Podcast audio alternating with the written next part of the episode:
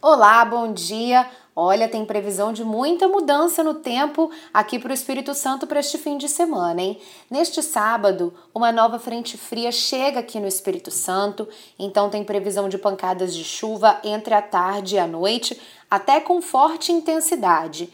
No domingo, as instabilidades associadas à frente fria favorecem a formação de muitas nuvens. Então, predomínio é de céu nublado e chove a qualquer hora do dia.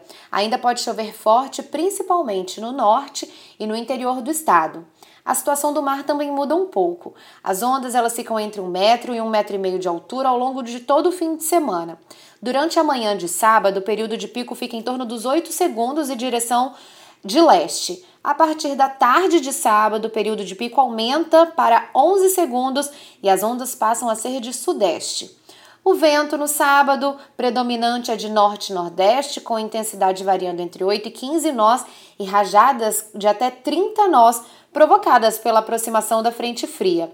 Aí no domingo, o vento sopra de sudeste, com intensidade entre 5 e 12 nós, com rajadas de até 16 nós. Saber mais sobre o tempo? Acompanhe a programação da TV Vitória.